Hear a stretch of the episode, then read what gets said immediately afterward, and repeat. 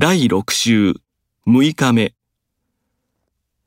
会議には中国をはじめアジアの国々が参加した。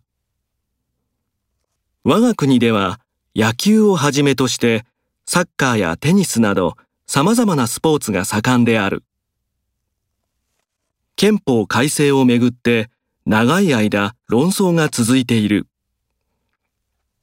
教育制度をめぐる諸問題について話し合う。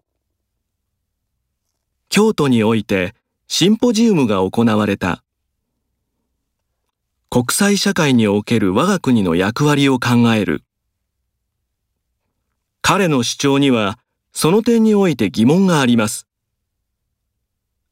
現地にて解散となります。電話かメールにてご連絡ください。京都にて、陽子より。